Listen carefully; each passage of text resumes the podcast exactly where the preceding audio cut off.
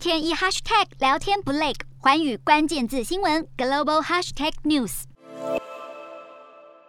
俄罗斯大军从三边包夹，步步进逼乌克兰。在西方经过数周的外交斡旋后，俄国不止没有减少军力部署，还在乌克兰边境展开军演。乌克兰军人则是在亚速海进行巡逻，双方对峙情势没有减缓。美国最新表示，俄国随时可能入侵乌克兰，包括北京正在举行冬奥这段期间，美国总统拜登才刚呼吁美国民众赶紧离开乌克兰。白宫国安顾问苏利文再次提出相同警告。苏利文表示，在北京冬奥二月二十号闭幕之前，俄国就可能侵略乌克兰。如果俄国总统普丁下令入侵，任何时候都能开始。首波攻击很可能是空袭，而且可能很快就能夺取乌克兰首都基辅。